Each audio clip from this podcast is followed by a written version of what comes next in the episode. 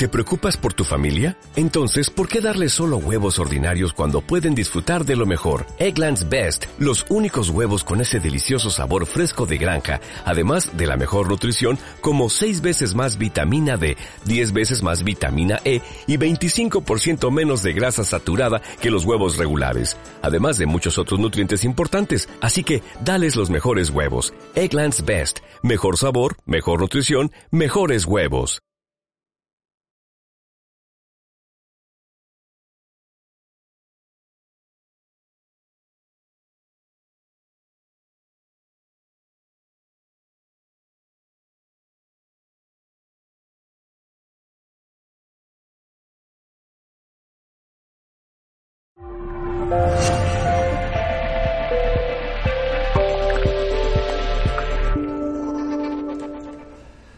Saludos en nombre de todo el equipo de Mindalia Televisión. Hoy está con nosotros Noemí García de Marina. Viene a compartir la conferencia Cómo aprende tu hijo a quererse. Noemí García de Marina es educadora transpersonal por la Escuela Española de Desarrollo Transpersonal de Madrid. Es experta en interpretación del dibujo infantil, mediación escolar, educación emocional, inteligencias múltiples y altas capacidades. Disciplina positiva y todo ello de la mano de Prisma, programación neurolingüística, terapia sistemática y narrativa terapéutica con Bernardo Ortín. Tiene el máster en pedagogía terapéutica por la Universidad de Vic. Antes de dar paso a nuestra invitada, vamos a informarte de las giras organizadas por Mindalia y que se llevarán a cabo durante los próximos meses a cargo de María del Mar Rodilla, Adolfo Pérez Agustí, Miquel Lizarralde, Ángeles Wolder, Esther Enguema, Enrique Simó, Carolina Corada y Ricardo Bru.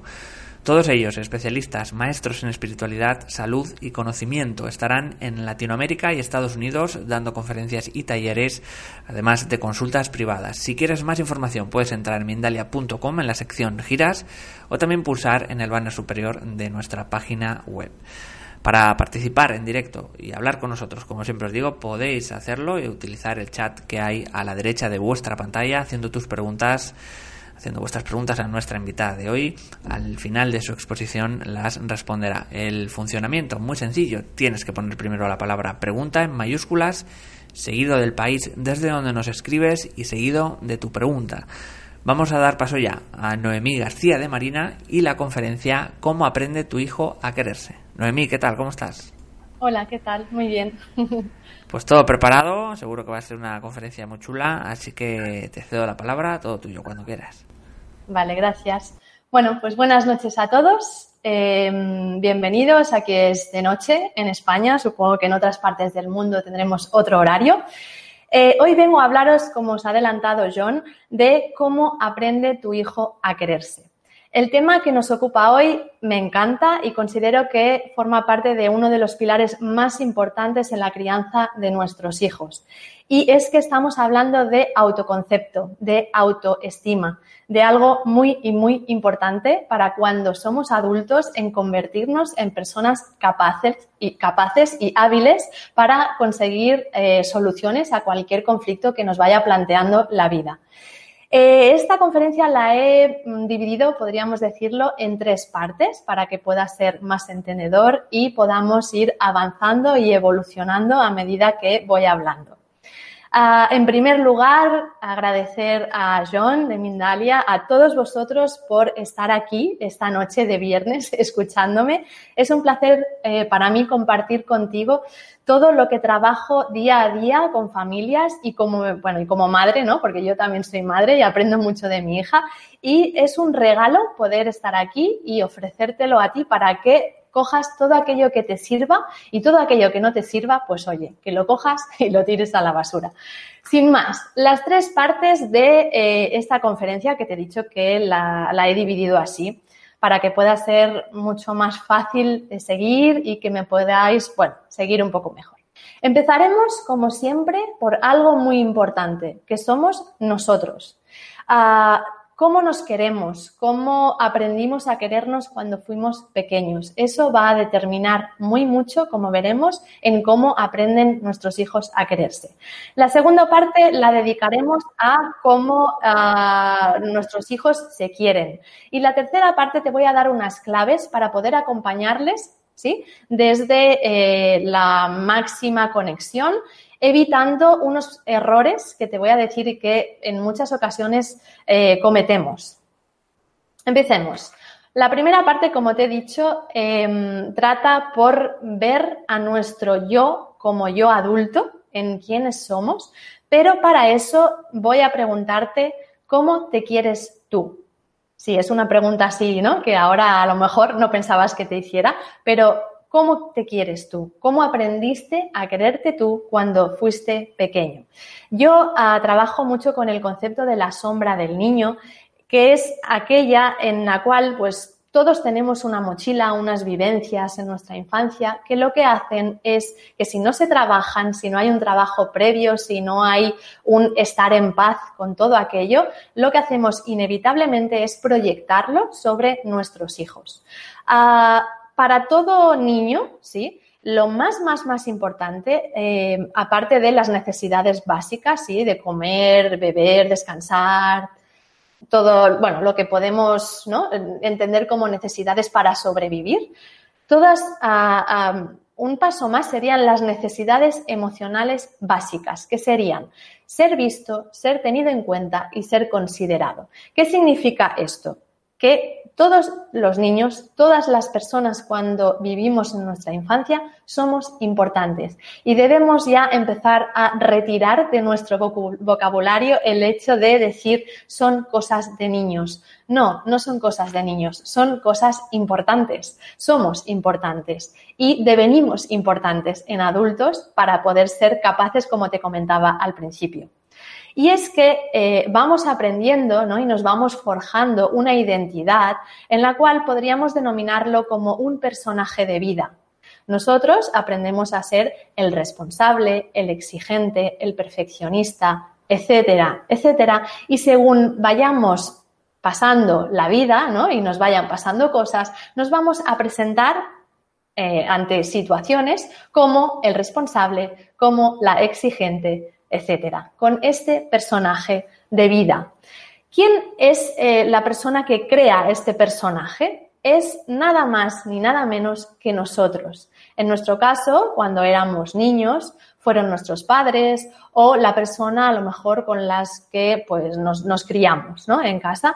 Todo aquello que nos decían, todo aquello que vivimos, todo aquello que sentimos, ah, si valías o no, si eras bueno o no, si sacabas buenas notas o no, todo esto, ¿sí? Es lo que va formando este personaje de vida que te digo que es tan importante para saber y reconocer si nos queremos o no nos queremos.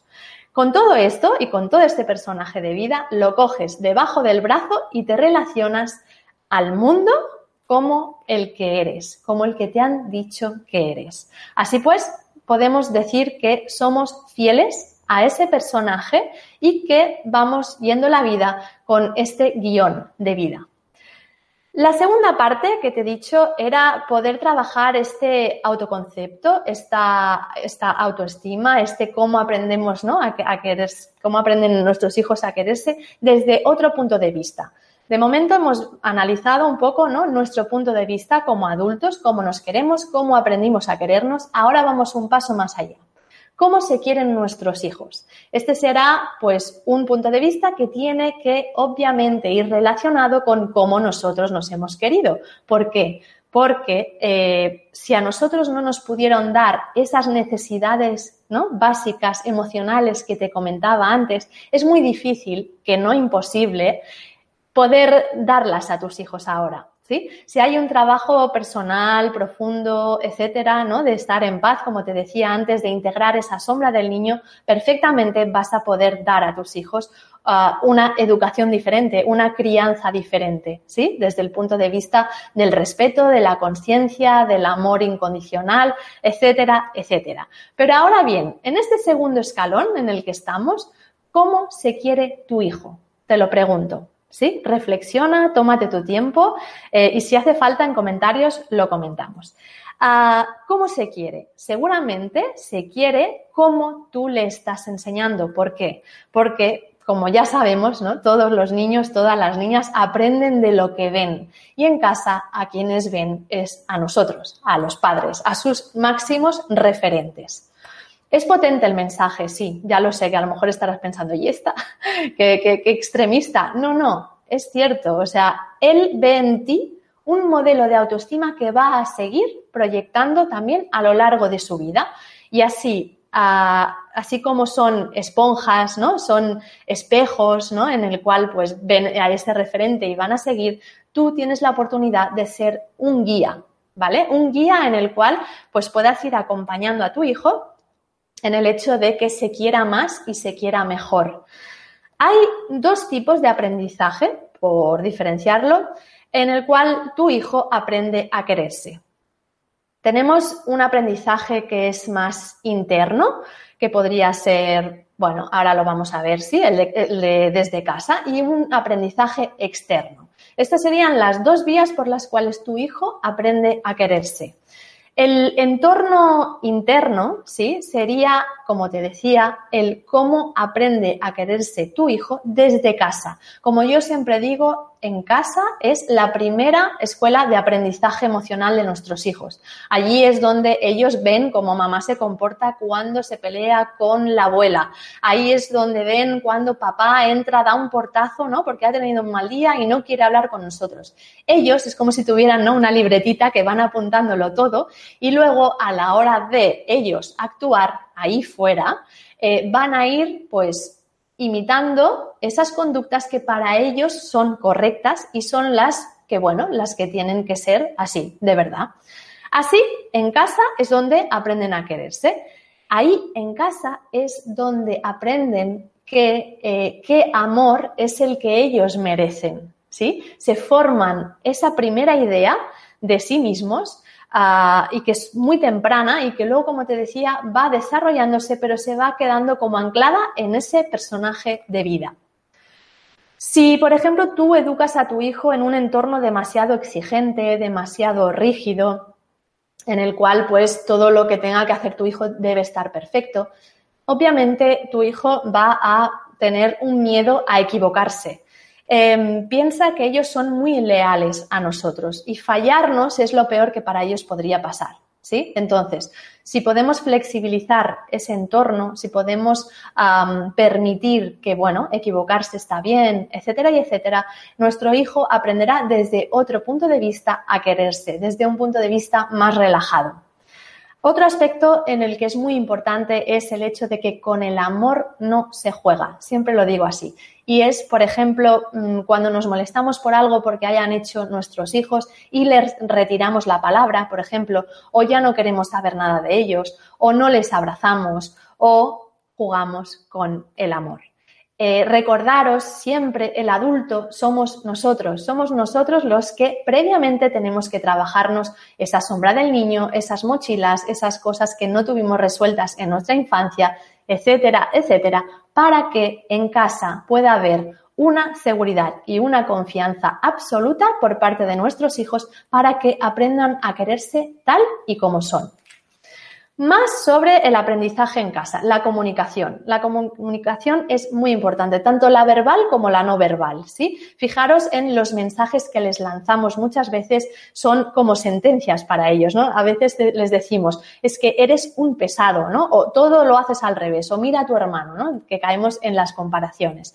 Todo eso, como te digo, son son sentencias que al final van construyendo ese personaje y van mermando también esa, esa valía, esa autoestima. También es importante la comunicación no verbal. Vuelvo a referirme a, que con el amor no se juega. Esa expresión facial de ahora mamá está enfadada, por ejemplo, o estoy harto de ti, ¿no? Hasta el moño y ya no quiero saber nada más de ti. O esa retirada de cariño, ese no te abrazo ahora, no, el no te miro, el no te acompaño. Eso también son formas, ¿sí? En las cuales vamos minando ¿no? esa, esa, valía de, de, nuestros hijos. Es importante, y aquí recurro pues a, la comunicación no violenta, a poder ofrecer em, una comunicación desde el respeto, desde el amor, tal y como planteaba ¿no? Marshall Rosenberg en, el idioma de las jirafas, que es la comunicación no violenta y que me parece una herramienta fantástica para poder ah, respetar a nuestros hijos y también respetarnos a nosotros. Así aprenden a quererse, así tienen ese autoconcepto ¿sí? Y así lo hacen desde casa. Como te digo, este es un aprendizaje interno. ¿Qué pasa con el aprendizaje externo? Pues que obviamente nuestros hijos no están siempre en esta burbuja, ¿no? De casa, que les tenemos protegidos y les educamos como nosotros queremos, etcétera. No. Ellos también van, pues, al colegio. Eh, hay muchas, muchas situaciones que viven en la hora del recreo, en las extraescolares, en los cumpleaños de los amigos, en quedarse en casa de fulanito a dormir, a comer, a jugar, etcétera. Van aprendiendo por la vida a que lo que hay en su entorno, ¿sí? También les influye en su manera de verse, de quererse, ¿vale? Entonces, ah, como te he dicho antes, ah, con todo aquello que haya aprendido en casa, lo va a trasladar fuera de casa, en este entorno externo. Y ahora te pregunto a ti, ¿qué pasa cuando tu hijo no le dejan jugar en el patio? ¿Es capaz de decirle, por ejemplo, a la señorita, al profesor o a quien sea, al monitor del patio, oye, no me están dejando? ¿Tiene palabra? ¿Tiene, tiene esa capacitación para poder hacerlo? ¿Es capaz de decir, no, no quiero jugar a esto porque no me gusta? Es capaz de hacer esto, si es capaz de hacer esto es que desde casa lo estamos haciendo bien. Le estamos dando el permiso a que él es importante, a que todo lo que él sienta está bien y que puede expresarse tal y como, como desee. más. Ah, antes de pasar a la tercera parte, ahora sí que ya indago un poquito más en el concepto de autoestima, que es de lo que también hemos venido a hablar hoy, y deciros, ¿no? El, típico, el típico binomio que hay, ¿no? Entre mm, autoestima alta, ¿no? Y autoestima baja. En eso está bien, eso está mal. En estos niveles de autoestima en los cuales yo lo resumo en ¿te quieres o no te quieres? ¿Sí? Lo podríamos decir en una autoestima saludable, en soy capaz y importo y merezco y por eso valgo y me quiero o no, ¿sí? Muchas veces nos complicamos mucho la vida con tantos niveles y tantas cosas cuando en realidad todo es mucho más sencillo. Vale, entonces, mm, esto de que te estaba explicando del primer paso y del segundo es bastante importante, ¿no? o eso parece. Eh, con todo lo que hemos ah, aprendido desde casa, nuestro hijo lo recoge y lo traslada fuera. ¿Sí? Si es una persona en la cual en casa se le han respetado las opiniones, los sentimientos que haya tenido, etcétera, va a poder expresarlo fuera de casa. Así pues, qué importante es esto de la comunicación y de respetarnos a nosotros mismos y respetar a nuestros hijos. Tercera parte, eh, la tercera parte sería pues todo aquello que ayuda y que no ayuda, ¿no? Como te comentaba al inicio, es todo aquello en lo que podemos fomentar, podemos acompañar y todos aquellos errores que muchas veces caemos no porque eh, lo hagamos a propósito, obviamente todos los padres queremos lo mejor para nuestros hijos, pero sí que hay cosas que nos salen en automático. cosas que puedes hacer para acompañarle y para reforzar esa autoestima. Reconocerle, sin juicios. Una crianza respetuosa no viene para machacar a un ser humano que ha venido a ser tal y como es, aunque sea distinto, aunque a ti te hayan educado de manera diferente. Eso es una crianza respetuosa. Baja de tu mundo adulto, ¿sí? Esa frase me gusta mucho, es mía, esa frase me parece espectacular porque nosotros nos creemos con el derecho de mucho más que ellos. Eh, vivimos eh, en, el mundo de las jerarquías, ¿no? Nos movemos, en el trabajo tenemos jefes, en todos los lados hay como unas jerarquías marcadas y creemos que en casa con nuestros hijos también, que tenemos más derechos que ellos y que ellos tienen muchos más deberes ¿no? que, nosotros. el truco ¿no? está en esa horizontalidad. Y ahora te quiero dar también una estrategia para que puedas no etiquetar y no influir tanto en ese personaje de vida que te comentaba. Y es distinguir la persona de tu hijo del comportamiento que haya hecho. ¿sí? por ejemplo, tu hijo no es un pesado, ¿sí? Porque te pregunte cada dos por tres, ya hemos llegado, ya hemos llegado, ¿no? Cuando lo subimos al coche, que siempre es, no, no hemos llegado, acabamos de salir de casa, ¿no?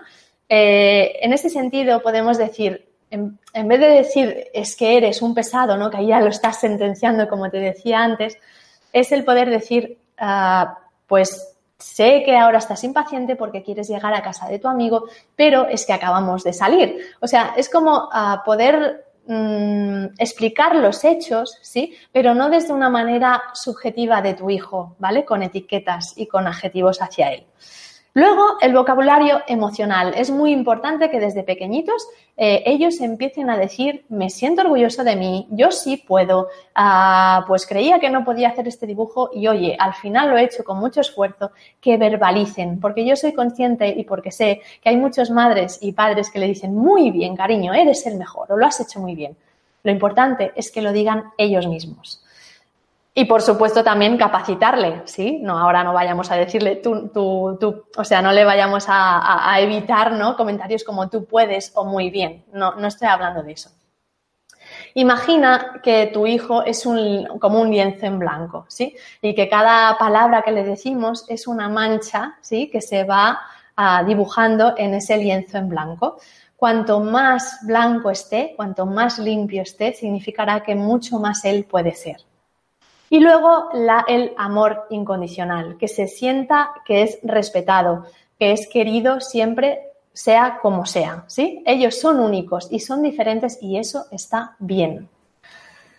Más, a evitar, ¿sí? Estos serían como un poco los errores que cometemos y es ah, repetir, ¿sí? Eh, millones de veces mensajes que desvaloren a tus hijos como, recuperando el ejemplo de antes, ¿no? Eres un pesado o es que siempre tardas una eternidad, eres un lento o es que mira a tu hermano esto, mira a tu hermano lo otro.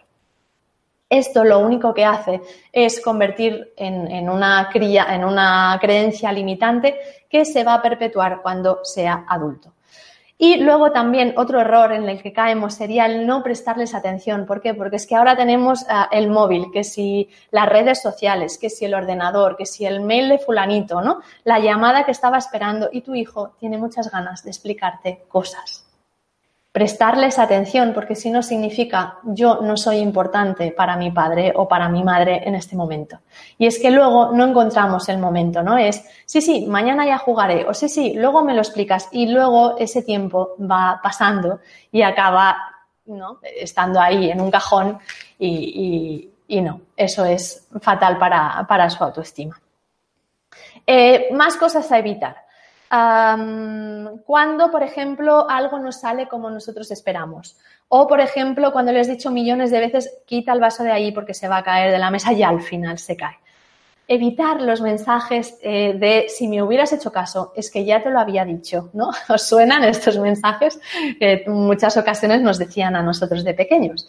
Em, evita, evita eso y como te decía, eh, aprovecha el error, ¿no? O una equivocación como una oportunidad de aprendizaje más, sin más, sin estresarnos más de lo que estamos. Y ah, otra vez más, invitarte a que puedas descartar esta relación de verticalidad ¿sí? y apostar por una relación de horizontalidad. El porque yo lo digo y punto, tenemos ya que erradicarlo, ¿sí? tenemos que guardarlo debajo de una piedra y no volverlo a sacar nunca más. ¿Cuál es el diálogo interno? Ya para, voy acabando. ¿Cuál es el diálogo interno de un niño que no se quiere? No importo, no soy válido, no soy lo bastante bueno para mis padres, em, no puedo equivocarme, todo lo tengo que hacer perfecto, no me quieren como soy. Fijaros que de estas cinco, ¿no? De estos cinco mensajes va a salir un personaje de vida ¿Qué, ¿Qué creéis? ¿Que se va a querer o que no se va a querer? Efectivamente, no se va a querer. ¿Y por qué? Porque ha aprendido a cómo no quererse. En cambio, si el diálogo interno, ¿no? Esa personita que tenemos todos aquí en la cabeza, decimos, yo importo, ¿sí? Yo soy único, yo valgo, yo tengo oportunidades, haga lo que haga, me van a querer en mi casa, ¿sí? Y llevando a los, ejemplos del, recreo, del patio de la escuela, yo puedo decir que no a lo que yo considere, etcétera, etcétera. Esto es el modelo de un niño que se quiere, de un niño que sabe, que está seguro de que lo que hay detrás, de lo que cuando llegue a su casa va a estar bien, va a estar amado y no va a estar condicionado por nada ni por nadie. En resumen, ¿hacia dónde ir? Hacia tomar conciencia, como os decía, abrir los ojos, trabajar las sombras, esa sombra del niño que os decía, a cómo no proyectar sobre nuestros hijos, a evitar esos pilotos automáticos que muchas veces ¡pum! se nos disparan y ya decimos, mm, vaya, ya lo he vuelto a decir, o ostras, esto lo decía mi madre o mi padre. Cambiar patrones, a darte el permiso para educar como tú quieras, puedes hacerlo. A acompañar y a capacitar a tu hijo ahora, ¿por qué? Porque cuando sea adulto ese regalo que va a tener para siempre y, como yo siempre digo, a conectar miradas en familia. Nada más por mi parte, John. No sé si mm, no sé cómo íbamos de tiempo, pero bueno.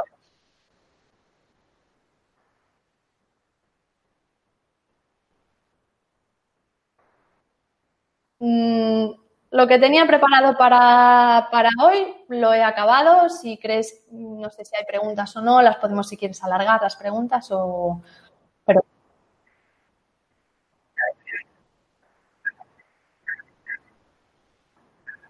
No, no, simplemente pues eso, dar las gracias por haberme escuchado y que lo comentamos ahora en directo. Si quieres, alargamos en el rato de preguntas.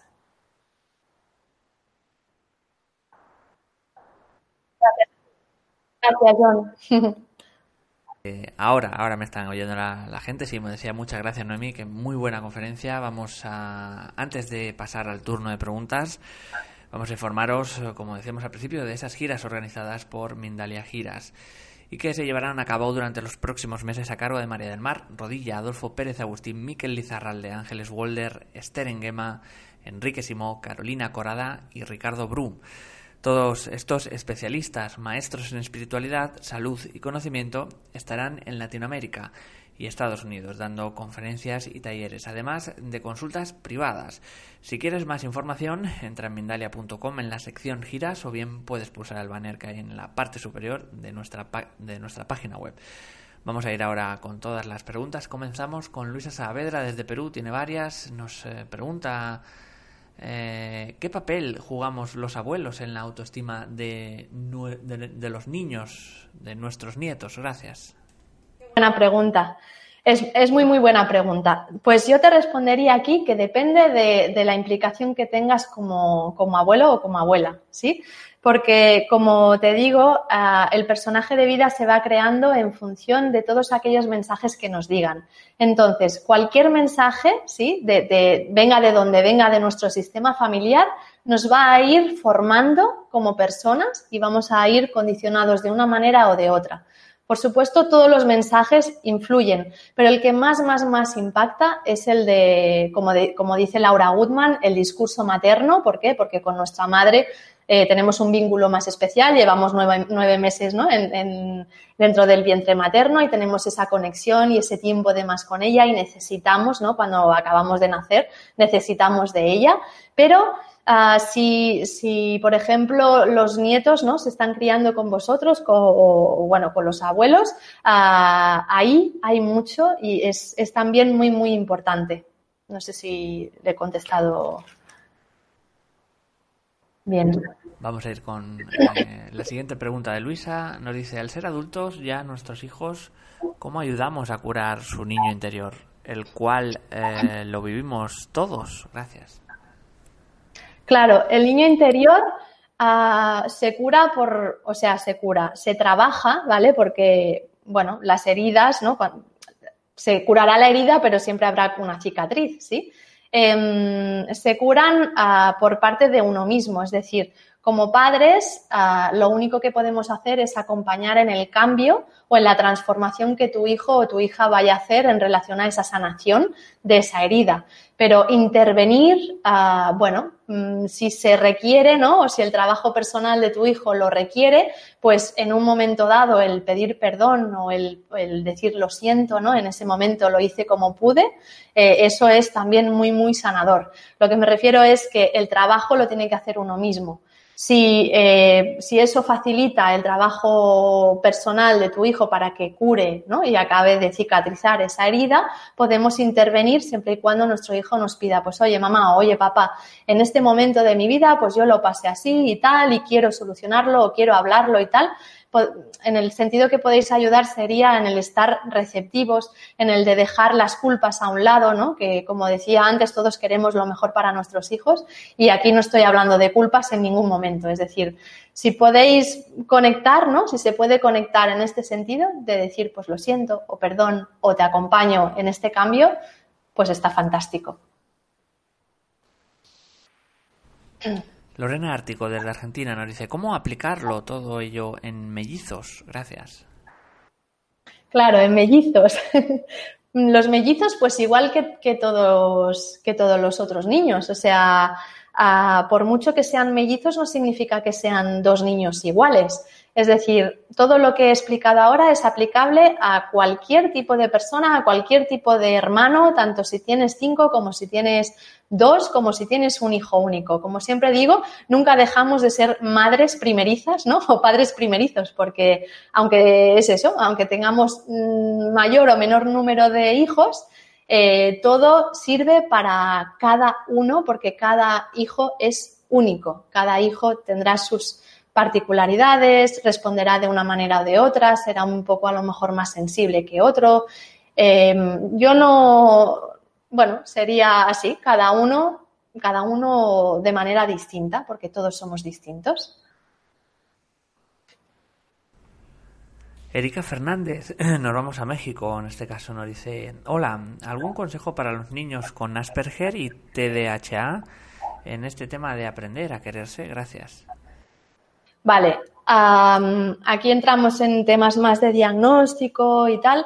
Em, me refiero igualmente como a la anterior pregunta. O sea, yo cuando trato a niños, niñas, em, no trato al diagnóstico, ¿sí? O no trato a la etiqueta o como le podamos llamar, sino que vuelvo a decir, esto es aplicable a cualquier tipo de persona pues porque todo el mundo nos merecemos querernos, ¿sí? Y todo el mundo venimos, pues eso, al mundo a ser como somos y somos únicos. Tengamos trastorno por déficit de atención o tengamos TEA o tengamos lo que sea. Al final, somos personas de las cuales tenemos que tener unas herramientas o unas habilidades de vida, que yo, que a mí me gusta llamar más, y poder tener unos recursos para querernos y para decir, bueno, este soy yo, así me presento al mundo y yo me quiero tal y como soy.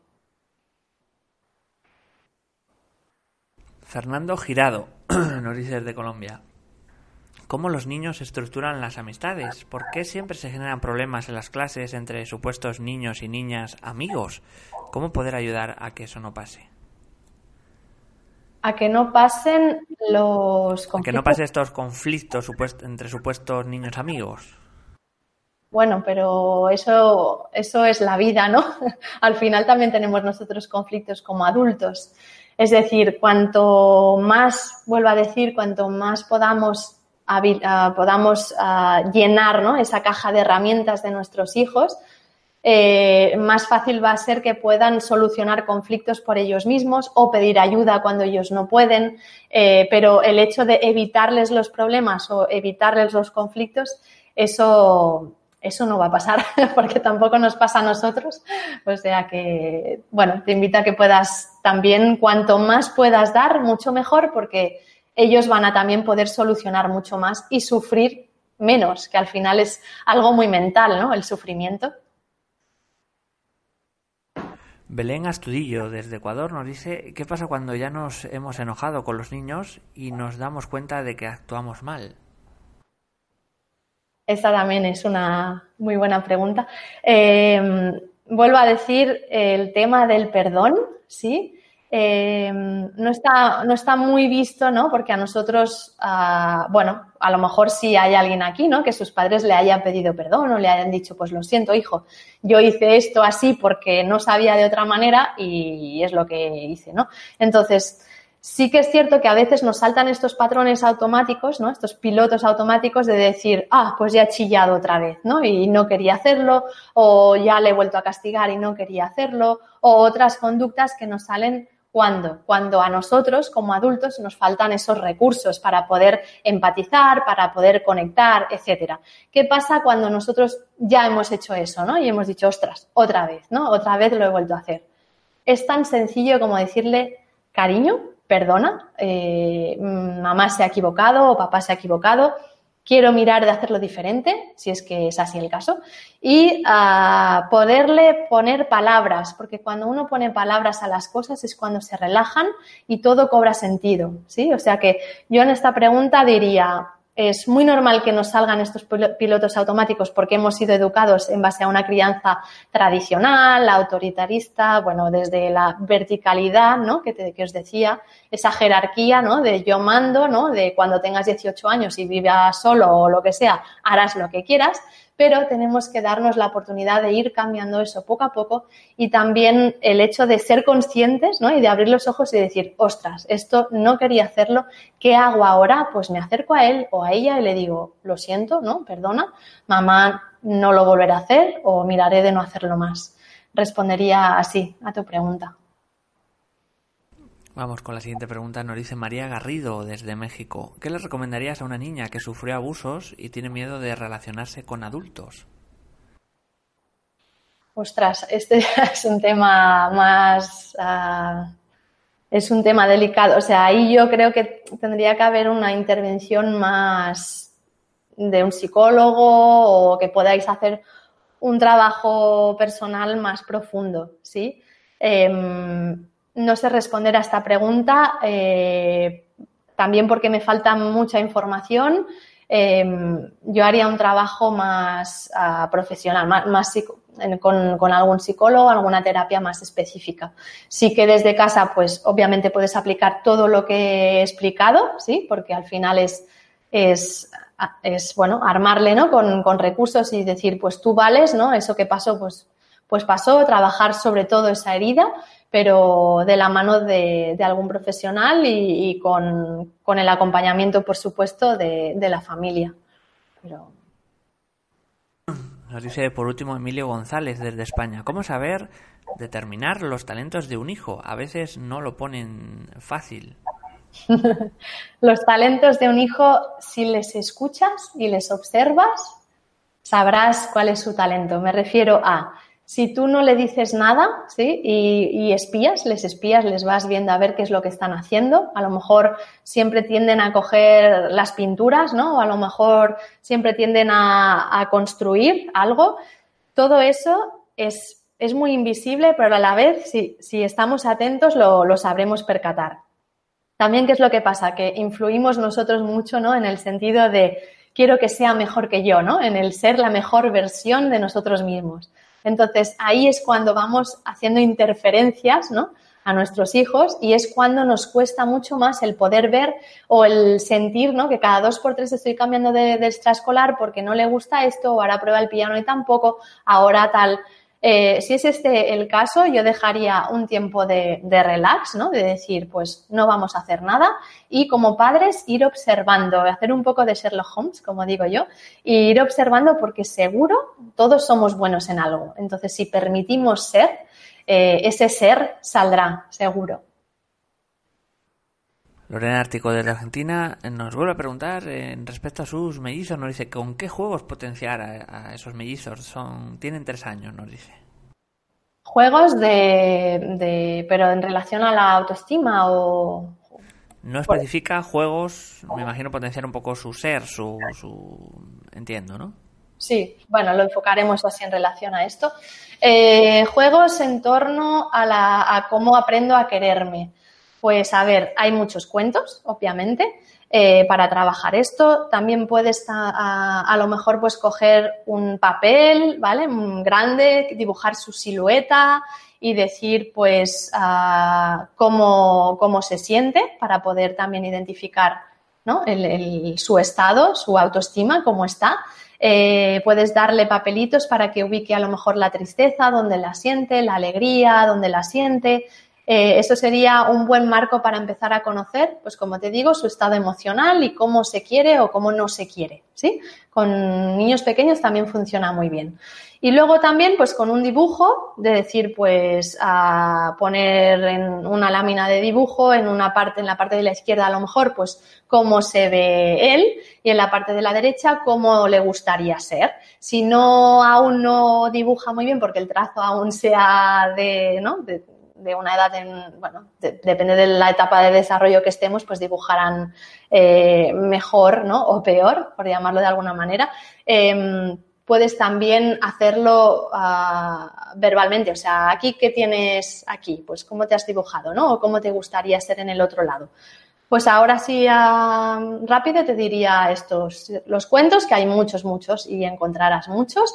Y luego, pues esto, el mural este de las emociones y el cómo eres y cómo te gustaría ser. Empezaría por ahí. Erika Fernández de México nos dice cómo guiar a un niño que no reconoce los cumplidos y siempre dice que todo lo hace mal cuando se le ha reconocido con palabras de amor y respeto. Gracias. Vale, ah, eh, claro, entiendo que vosotros entonces le decís, le alabáis y tal, y que él ah, reacciona como en el rechazo a eso. Aquí os preguntaría en cómo vosotros aceptáis un, pues un halago o una cosa bonita o algún mensaje que os digan, ¿no? De, ostras, pues felicidades o tal. Porque muchas veces eh, cuando hay estas contradicciones es que aunque tú como padre o como madre, ¿no? Le des este vocabulario emocional que te decía, ¿no? De, de tú puedes, tú eres bueno, tú eres capaz, el mismo padre o la misma madre está actuando de forma contraria, ¿sí? Con el exterior en el sentido de, pues, no aceptar un, ostras, pues qué guapa estás, en vez de decir, ostras, pues gracias, ¿no? Decir, no, no, bueno, es que he ido a la peluquería o es que tal. Aquí lo enfocaría un poco así, en que penséis en cómo actuáis vosotros como adultos, ¿sí? Porque eso también, como os decía, es espejo y es guía de cómo ello, él o ella aprende a quererse. Nos vamos a Colombia con Natalie Fandiño. Nos dice cómo equilibrar el amor propio y la seguridad en el niño que ha tenido un padre ausente. Vale. Em, de la misma forma, ¿sí? De la misma forma, pero además añadiría un punto más que sería darle coherencia a esa situación. Eh, el hecho de tener un padre ausente, que ahora no sé si a lo mejor es que ha fallecido o a lo mejor es que está ausente porque trabaja mucho o llega tarde a casa y se pierde ¿no? lo que hay en casa con, bueno, con vuestros hijos, aquí lo que daría es mucha, mucha coherencia y explicar mucho. Como digo siempre, la comunicación es muy importante y todo aquello que no decimos es algo que, que se queda allí, que está invisible, pero que es muy importante también para la sombra de tu hijo, ¿sí? Entonces, ah, con explicarlo y con darle ese sentido y con tu tranquilidad, porque también eso es lo que se proyecta, el hecho de si para ti ha supuesto un problema, para tu hijo también lo supondrá. Pero si a lo mejor para ti pues es algo que ha sucedido o que, bueno, que es así y que, bueno, papá trabaja mucho, pero el fin de semana pues lo vamos a pasar juntos o haremos ¿sabes? Es como darle esa, esa, coherencia, ese sentido común a esa situación para no hacerla ni más grande ni esconderla, que también lo que hacemos es, hacerlo más grande al final también. Pues muchísimas gracias Noemí por toda esta información. Ha sido... A vosotros. Muchas gracias de nuevo. Ha sido vista en países como Perú, Colombia, Argentina, México, Chile, España o Ecuador. Hemos llegado al final de las preguntas. Si te ha gustado la charla de nuestra invitada, la temática, puedes agradecerlo dando a me gusta debajo de este vídeo. Haremos, por tanto, lo posible por traer más eh, charlas, más conferencias de este tipo. Antes de terminar, vamos a dar unos... Eh, ah, bueno, un momentito que nos entra una última pregunta. Vale. Sí, esto es el puro directo. Nos dice Rosemary Estrada desde Costa Rica. He leído que las personas con autismo tienden a tener baja autoestima. Mi hija está dentro del espectro, apenas tiene 5 años. ¿Cómo podría trabajar desde ya su autoestima? Así que una última pregunta. Esto a veces pasa, es directo, puro directo, así que eh, esto es Noemi, nos preguntan. Vale, em, claro, vuelvo a decir, o sea, mm, no soy psicóloga, ¿vale? No trabajo con niños con TEA y te, invito a que puedas hacer el máximo trabajo emocional con, tu hijo. Eh, todo lo que he dicho es aplicable perfectamente, eh, pero sí, debo ser sincera y no, mm, no conozco o no sabría darte alguna herramienta en concreto para trabajarlo. Mm, ya está, yo no, Nos pregunta también eh, Michelle Mendoza desde México, ¿cómo hablar del divorcio con una niña de 5 años y no dañarla? Vale.